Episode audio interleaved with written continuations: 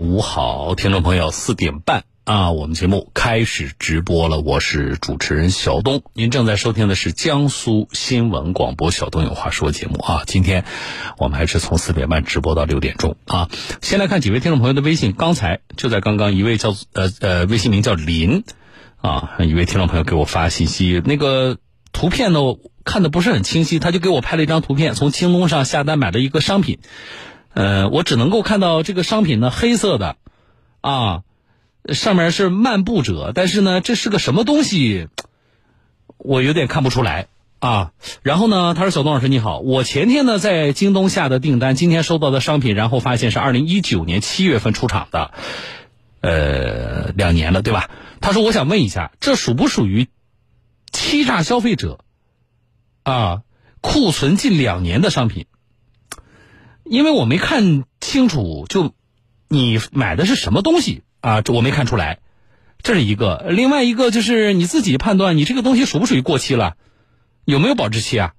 啊，我看到那个牌子是漫步者，看起来不是音箱啊，不知道是一个什么，但应该是电器类的啊。如果说也没有保质期一说的话，这就不算什么欺诈消费者呀。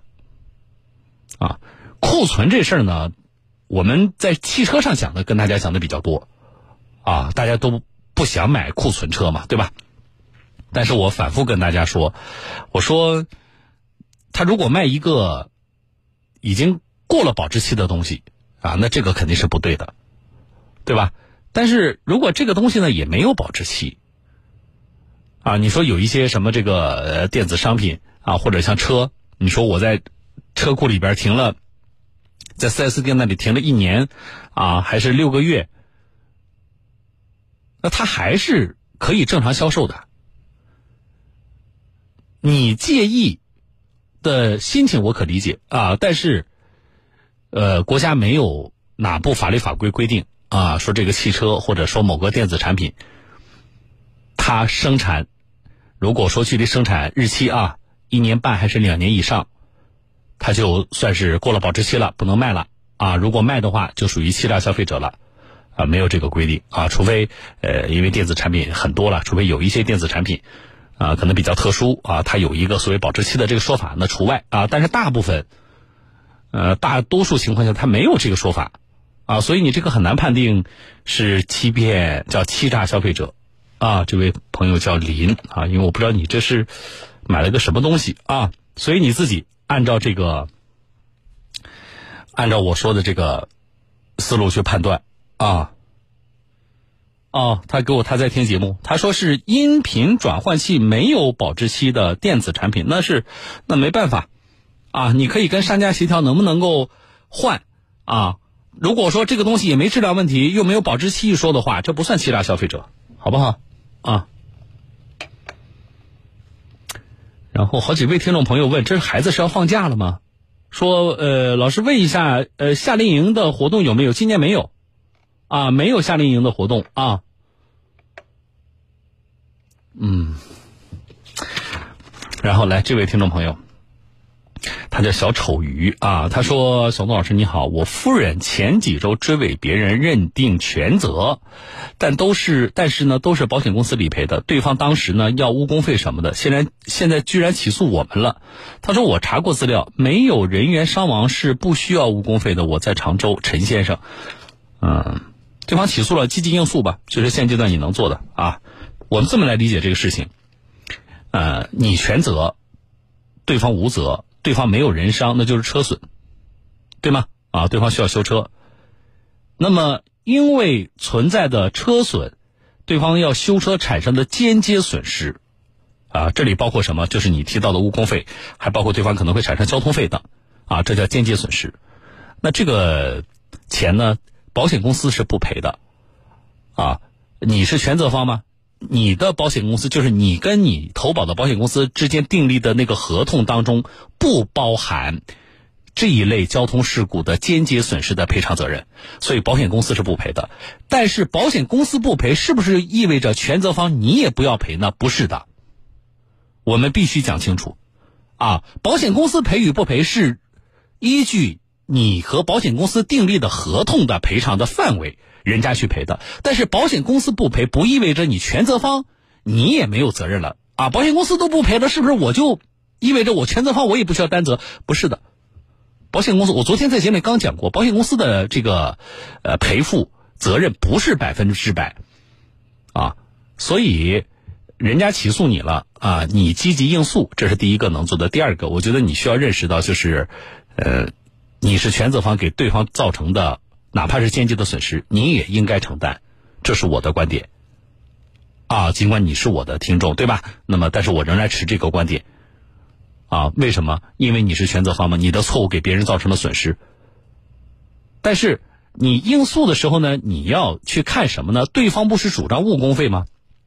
那么你要看，啊，对方误工的必要性，就是我把你车撞了嘛，对吧？怪我，那么修车钱我赔吗？那么，你这个人也没伤，也不需要住院治疗，就是把车送到那个修理厂去修吗？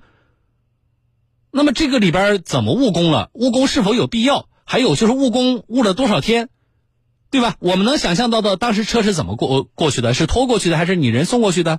啊？那么在这个期间呢，你因为车在 4S 店修理，你耽误了多少天没上班啊？那么你耽误这些天没上班是否有必要啊？我觉得这个要讨论，啊，就是你对方误工的必要性，这是一方面。另外一方面，对方如果是网约车、出租车，就是营运性车辆的话，啊，那么也要看这车多大毛病啊，撞坏的这个损坏程度多大啊，修了多少天，对不对啊？这个是否是是呃有必要的啊？这是你要。你要去看啊，对方你说对方说我要赔，要你要赔我十五天的这个，呃误工的损失，那你就要看你这个因为这个事耽误十五天是不是值得的，啊，然后在这个情况下，呃再去看，实际上你能够提供的误工损失的依据，啊，保险公司不赔，但是我再说一遍，全责方你要注意了，啊，你本人是要。呃，考虑对方起诉你了，那么大概率的情况下，如果对方能够提供误工的相关的损失的凭证啊，以及能够充分的说明误工的必要性，那么得到法院支持的概率是非常大的。所以我建议是什么呢？如果咱们的听众朋友，咱们不小心成了全责方的话，也别等着人家去什么法院起诉咱们了啊。误工费的这个标准呢，包括所谓的我说的那个必要性，也还有协商的空间。如果能够在协商的呃范围内。我们就把它解决掉了啊，就省得让对方告咱们了，啊！而且这确实是咱们在理赔的时候作为全责方比较负责任的一个体现，好不好？啊，好了，这事儿说到这，来，我来接电话吧。啊，接完电话，然后啊，我再跟大家说下件事儿。有问题的话，或者说在我们接听电话的过程当中，你要提供线索，或者是说啊，你的身边啊发生了一些新闻，你要爆料，都可以发微信给我，好不好？啊。嗯，伟华问我说：“小东老师你好，如果在支付宝上买车险会不会有风险？我不知道，啊，我没我没关注过支付宝上卖车险的事儿。呃，你倒不是购买渠道有没有风险，关键就是哪家保险公司啊？啊，你这个你要关注这家保险公司，不是说我购买渠道，那你电话以前电话投保不也是这样吗？对吧？关键就是是哪家保险公司啊？啊，那么他在我所在的城市就是设点的情况啊。”啊，如果我发生了那个交通事故的话，那么理赔是不是方便？你重点要看这个，而不是说是支付宝上买靠不靠谱，还是哪个平台买靠不靠谱？啊，这是第一。第二就是关注保险的内容，因为我没关注过啊。你要看你从支付宝上买和我们日常买的那个车险，啊，呃，投保的项目啊，啊，包括理赔的相关的条款是不是一样的？呃，重点要看这些啊，倒不是说说支付宝上买是不是就靠谱啊。来接电话，一位刘先生，你好。啊，你好，小东老师，你好。是南京的听众对吧？啊，是的，是的。好，发生了交通事故，什么时候的事故？是二零二零年一月多少号的？都这么久了。对。啊，好，呃，你什么责任？我是全责。你是全责，那现在是是涉及到保险理赔的问题吗？对吧？对。啊，对。呃，你全责，现在是你赔对方出了问题，还是保险公司赔你车损出问题了？嗯，这些已经完成了。嗯，是因为我的车在，呃，平安保险指定的那个修理厂。哪个城市？天长市，安徽的。对。啊，不在江苏。好，呃，是你是平安保险对吗？对。啊，然后呢，你的车就在天长修了对，啊，结果呢修出了出了出了问题，最后我把车提回来的时候出了问题，出了什么问题？就是两个大灯，嗯，就是很高，照的很高，然后不能调，就是副厂的，能定能确定吗？不是原厂件儿，嗯，能确定，能确定啊？嗯好，那能确定了之后，你回头要找他呀？你定损多少啊？定损是五千五千，那你我收到了编辑给我看的你的发来的那个图片，上面人家赔了你一万一千六啊。那个上面应该是两两方的嘛，我和对方两个车吧，哦对哦，那你车损部分就是你自己的车损，这是五千是吧？好对对对，，那发现了是副厂件儿，你要回头去找那个修理厂啊我找他了，找他了之结果呢后，他让我开到天堂去修，啊我说开到天堂就从南京开到天堂，这一天都都不都就就过去了。啊，你没同意我对我没同意。啊最后后来他说在南京给我找一家，嗯，也找了然后后来，嗯，找了对吧？然后那是呃重新换了原厂的大灯了对，重新换了原厂的大灯，啊？什么车？嗯、宝骏六三零，我这这个车现在是不是都已经停产了？嗯，差不多了？哪一年买的你？二零一年嘛，哦，那年限不短了啊。好，嗯，那也可以了，人家也在南京给你找地方，费用也不是你出的吧？换原厂大灯费用是对方承担的对，啊。那有什么问题呢？现在？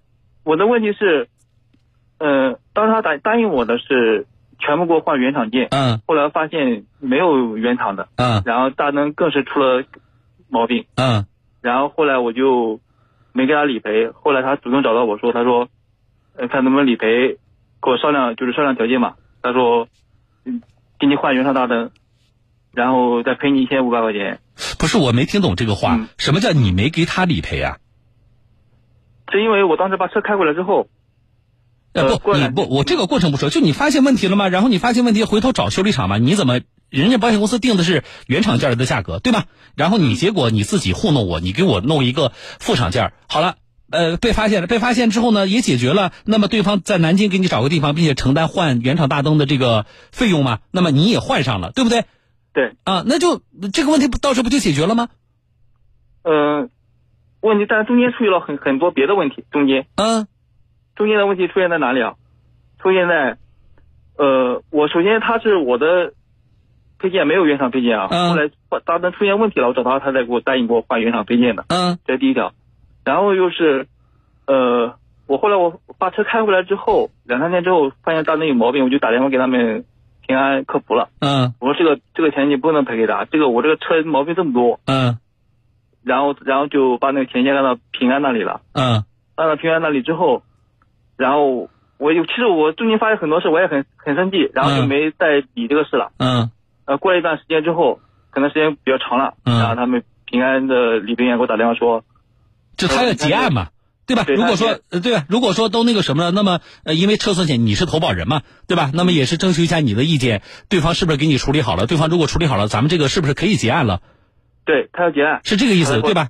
对，啊他来跟我商量，啊他啊，说我给你换个原厂大灯，赔你一千五百块钱行不行？谁跟你商量？是平安的人跟你商量，还是修理厂的人跟你商量？平安的人，那没有道理啊！保险公司干嘛跟你商量这个事情呢？保险公司只要定损没问题，那个呃，这个里边糊弄你的是那个修理厂啊，他的问题他的问题是他们俩是一起的呀，谁俩是一起的？就是平安保险和修理厂是一起的呀，他指定我去修的。那这个不不存在什么指定不指定的，你这个他就他只有建议权。你在天长发生了事故，那么你是在天长修呢，你还是回南京修呢？那么你如果在天长修的话，有这么个修理厂，那你你要去，你你可以同意去，你可以不同意去。你说我不行，我就要回南京修，或者说我就要去四 S 店修，这也是你的权利，明白吗？嗯这里对平安平安自己是不开修理厂的，他们可能有一些合作的修理厂，但是呢，不存在说呃说这个保险公司和那个什么修理厂是一起的，啊，这个理解是不对的啊。他是，嗯，他的我的问题是，嗯。他居然推荐我去他的修理厂了，嗯。但是他而且平安公司答应给我是原厂的配件了，对。然后他现在是副厂的配件，啊，然后就问题出在这里了。我告诉你是这样，我理解。你你认为责任在保险公司，但是我告诉你，除非你有证据证明保险公司的业务员和那个修理厂狼狈为奸。如果没有这个证据的话，我告诉你，在就是你这种情况处理过程当中，保险公司责任是什么呢？我给你定损，嗯。我定损呢，然后呢，你也认可我的这个定损和最后形成的修理的方案，对吧？嗯嗯。那么我这个钱修完之后，我也正常的按照之前，不管是直赔还是赔到你的账户上，我们也按照这个协议，我正常也赔付了，保险公司的责任就没有了。至于说我明明给你开的是原厂的价格，结果修理厂在下面搞猫腻，对吧？那么那是修理厂的问题。哦，如果说在这个过程里面，咱们除非有证据能证明修理厂这么干，修理厂把原厂件换成副厂件，然后呢省下来的钱呢跟那个业务员俩分成，啊，那这简直是违法的，这还不是简单的说道德败坏，你知道吗？呃如果说你有你有这个证据，那么我替你去找平安。那么如果说没有这个证据，嗯那这个事情的话，你你你追就是你抓不到保险公司的这个这个毛病啊。保险公司呢，他有帮你协调的责任啊，而且他要结案，并且实际上按照你描述的过程，他确实也帮你协调了。嗯那我我现在我回头我去找找保险公司，我去我去质问他什么呢？追他什么责任呢？而且我很不理解的就是那个、嗯那个你答应说赔你一千五是吧？嗯。这是以然后我跟他说，然后我跟他说要两千，然后他后来也答应我了。啊，你还答你还要两千？对，哎，对方是谁呀、你告诉我。对方称为就是平安的理赔员，张三李四电话多少？但是没有，就只有微信。就是我那个，嗯、系统就是我不是，那你以什么以什么名义要跟人家要这两千块钱？你告诉我，你们谈过返点吗？不是不是我跟他要，对吧？好，就是首先是没有谈过跟保险公司、理赔员或者是那个修理厂都没有谈过说返点的问题，对吗？没谈过好，没谈过。那对方主动说赔一千五是什么？是是是要你快点结案，对要我快点结案，然后你还跟人家多要了五百。对，那我我觉得问题是我觉得你能，那我我我说的通俗点，我觉得这个钱呢，你能要得下来你就要，对吧？嗯但是我觉得你没有一个正当的理由跟人家要这个钱呢。嗯，那他就是，如果他我没有正当理由给他要这个嗯钱的话，他现在就是信口开河跟我说诱诱惑我结案，他这不叫诱惑你结案，车修没修完？修完了就，修完了。对啊，那修完了正常就应该结案呢。而且说实话，这个不需要你同意的，你不同意他也可以结案的。但是我的车出了毛病啊，你出毛病不是给你解决了吗？对对对，不不，这这个都不是主要的。对呀、就是你出了毛病了，我都给你协调解决了呀。那么现在就是你不同意，我也可以结案的，所以我也不理解为什么对方主动会跟你说要给你一千五。对不不，这这都不是主要的，主要的是这个，就是到最后最后结案的时候，嗯结案的时候，嗯，当时我灯也换好了，我说，我当时我就打电话给那个说是理赔员那个人，嗯他说我该讲，我说灯已经换好了，可以结案了。嗯我说那你答应我的钱什么时候到账？嗯，我当时也录了音，他说嗯三天之后，等保险公司把钱还给他，他就还给你了，或者还给我，我来转给你。我说行，到时候你还给我就行了，就嗯这种就是这样就完事了。那你找我什么意思？就是他现在答应你给你两千块钱，现在没给你呗，还没给到你，对对吧？对，哎，对所以你来找我，想让我帮你去要这两千块钱吗？对，啊，那我这忙我帮不了，帮不了。我帮不了啊，因为我完我我告诉你为什么我帮不了你啊？嗯嗯，就是我听你整个说下来，我都没有理解，就是这是什么钱？就是他答应我的原厂件给我办了副厂件，然后你就是赔付我的钱，这里边不产生赔付的。不产如果说他私人，因为这显然不是平安官方给你的，给你的赔付啊，我理解就是他私人想办法。那你们私人之间，呃，口头约定的这个事情，我不会帮你去要这个钱。但啊是他是他是按那个平安理赔员的身份来给我谈的，那你就搞清楚对方叫张三还是李四，你问清楚了。你说你是哪个公司的？是天长的还是南京的，对吧？然后呢，你叫什么？是哪个理赔部的？你把你把人给我到那行，啊，否则的话，我就是你对方是对方的身份也不知道，对不对？还有一个啊，嗯嗯，这个钱就是你们私人之间的约定，我们是不会帮你要这个钱的。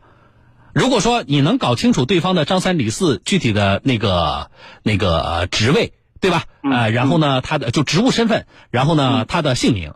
那么你做两件事情，第一呢，你发个给我，我们呢转给平安公司。好，啊，这是一个，就是说我们转给平安公司，请平安公司了解一下这个人是不是你们的员工，你们员工有没有在私下干一些这个在保险理赔当中不规范的事情啊，我是这是我是从这个角度，我也不是替你去要这两千块钱，而你能怎么做呢？你有了对方的那个职务身份之后，你就打电话给那个呃平安公司的，他不有客服热线吗？对，你就说你说你们呃哪个城市的呃公司的是理赔部的，叫叫什么什么人啊？他在这个过程里，我知道他这个工作有什么问题啊？那么你你可以以车主就是投保人的身份，直接跟平安公司去去沟通这个事情。这样好不好？这是我能想到的，就根据你描述，我能想到的，我能帮上你的，一个是给你这个建议，另外就是如果你能搞清楚对方身份，我愿意。我们通过媒体的渠道转给平安公司。哦，好的。啊，就是嗯，你你说的也也许这也许我们是我是没了解到的，嗯。就是你说的是对的，但是这样搞得我们是很被动，他想怎么搞就怎么搞啊。不是的，他想我告诉你是这样的啊，嗯嗯，就是你比如说我跟你要要钱，刘先生，嗯，我跟你要两千块钱，嗯，那我不能平白无故，我总要师出有名啊。你为什么你为什么要赔我？我理解这两千块钱算赔付，那么你为什么要赔我两千块钱？因为是你的错误造成了我的损失，所以你要补偿我实际产生的损失，而不是说我心里很不爽，我就要跟你要两千块钱，并且你也答应了，那这个事情是你们俩自己的事情。哦，这跟爽不爽没关系，就是我当时我你你的实际损失是什么？你告诉我，你这两千块钱对应的实际损失是什么？对应的实际损失，我车上的都是副厂件啊，我就是我要原副厂件我不都给你换成原厂件了吗？并且我给你换原厂件的这个费用也没要你承担呢，你损失在哪里？不不是一个大灯，是好多全是，不是一个不是是两个大灯的问题，嗯还有好多都都是大概有十几二十个零件吧，嗯，呃，那你就告诉我啊，如果说这两千块钱作为，注意啊，嗯这两千块钱作为你这个维修的这个实际维修当中，你偷换了我的这个这个原厂件，偷换成了副厂件。如果作为这方面的补偿的话，那这个才成立。对，我我听你，我听你年龄也不，你你多大年龄啊？我三十不到，你就是了，你一个年轻人连这个事情怎么也说不清楚呢？啊，我是不是我不对，是我不对就是就是你跟人家你说你我为什么要跟你要两千块钱？你这个依据要足够啊，并且你能把它表述明白，这个很重要啊，啊，对，就是补偿，就是补偿，对吧？就是说，那我大灯你给我换原厂了，其他的我也不换了，是不是？不换了你就一里头补偿我两千块钱，这事儿咱们就这么就这么算了。你是这个意思啊？对，就这个意思那就下次不管跟谁表说这个事情呢，把这个事情说明白了啊，不好吧，不好意思，不好意思，啊。那你这样啊，嗯那我还是不理解的事情是什么呢？就是你回头跟他沟通的时候，你要沟通，就是本来如果说产发生这种事情的话，谁应该来赔你这个钱呢？应该是修理厂，平安应该直接去找他合作的修理厂，你明白吗？对，他不应该是说平安的人出面说我来赔你这两千块钱，所以你所以你搞清楚对方到底是谁，对方什么身份。我回来我肯定要搞清楚的，哎对但是他他他说了是要是要修理厂赔哎给他，那那可以那你你就你就把对方身份搞清楚，好不好？好搞清楚了，然后你给我。那么我们要这个钱，我们的我们要这个钱的我们的理由是什么？我再重复一遍，你你嗯你自己记清楚，好吧？啊，我们要这个钱是因为平安。你推荐给我的修理厂，在给我这辆车维修的过程当中，并没有使用你定损标准的原厂件，而给我使用的是非原厂件，那么给我造成的损失。现在我要主张赔偿，你这两千块钱是这个，对，就是这个，哎，对，那你就把这个话，我以上说的话记住了。下次你自己，哪怕你自己去找平安投诉的时候，或者你跟平安的那个人对接的时候，你就坚定的说，我为什么要两千块钱是这个。因为如果说你你你不这么说的话，按照你之前跟我说，我觉得你有点耍无赖呀。人家都给你，虽然前面有问题，但是人家都解决了，回头你还要讹人家两千块钱，你是给人这个感觉，你不讲道理。确实确实，对吧？所以记住啊，咱们为什么要两千块钱？是嗯这两千块是干这个用的。嗯，好，你就去把对方的身份给我搞清楚，把对方的电话给我要来，好，好不好？的然后编辑下午的时候不是给你打电话了吗？要来之后，你给我们编辑回电话，我们想办法跟平安来沟通这个事情，好不好？行，好的好的，啊，好了，先这么说啊，再见，刘先生再。见啊，嗯再见，刘总，哎呃，好了，呃，你们呃场外注意一下啊，如果他要到了对方电话的话，咱们记一下啊，呃，大家稍后说吧，好不好，我是小东，稍后说进广告。